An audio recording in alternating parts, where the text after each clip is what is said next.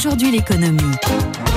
Aujourd'hui, l'économie, c'est avec Mounia Daoudi. Bonjour Mounia. Bonjour Arnaud. Ce matin, direction Las Vegas, où le CES, le Consumer Electronic Show, défie le variant Omicron, puisque la grand-messe de la tech accueille, à partir d'aujourd'hui et jusqu'à vendredi, le public, alors qu'on est en pleine flambée du Covid. Et malgré surtout l'absence de grands noms de la tech comme Microsoft, Amazon, Google, Meta, la maison mère de Facebook, ou encore Intel, le géant des microprocesseurs, le CES a en effet choisi de maintenir son show annuel de Las Vegas, et ce, au nom de l'innovation, si l'on en croit son patron, le flamboyant Gary Shapiro. Mi-décembre, alors que le variant Omicron se propageait à travers le monde et que les annulations pleuvaient, il a en effet coupé court à toute idée d'annuler l'événement, voire de revenir à une édition 100% numérique, comme cela avait été le cas en 2021. Le CES va et doit continuer, écrivait-il. Il y aura beaucoup plus de petites entreprises que de grandes, c'est effectivement le cas.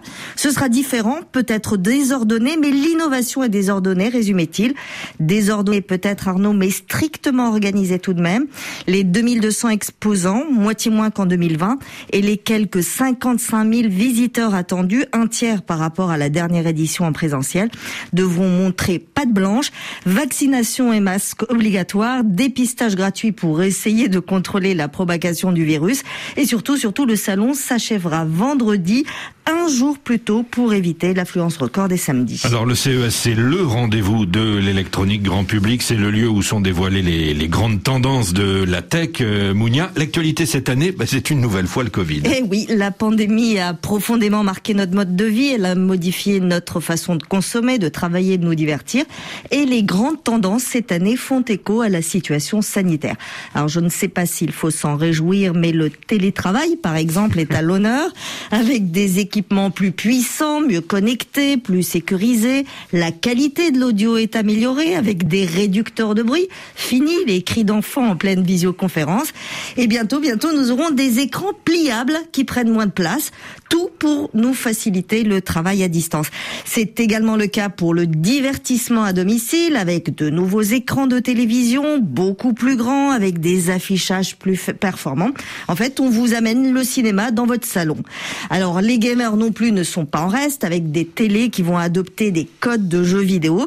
Et puis, et puis Arnaud, il y a la myriade d'applications, d'objets connectés pour surveiller votre santé ou pour rendre votre maison intelligente. Euh, Mounia, depuis quelques années, le secteur automobile euh, s'invite aussi au CES. Est-ce que c'est le cas cette année encore? Plus que jamais.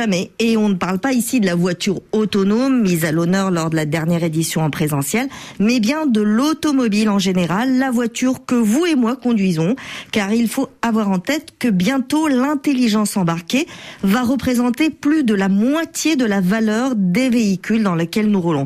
Alors cette année, Omicron oblige les grands noms de l'automobile comme Toyota, Renault, Nissan, Volkswagen ont annulé leur participation.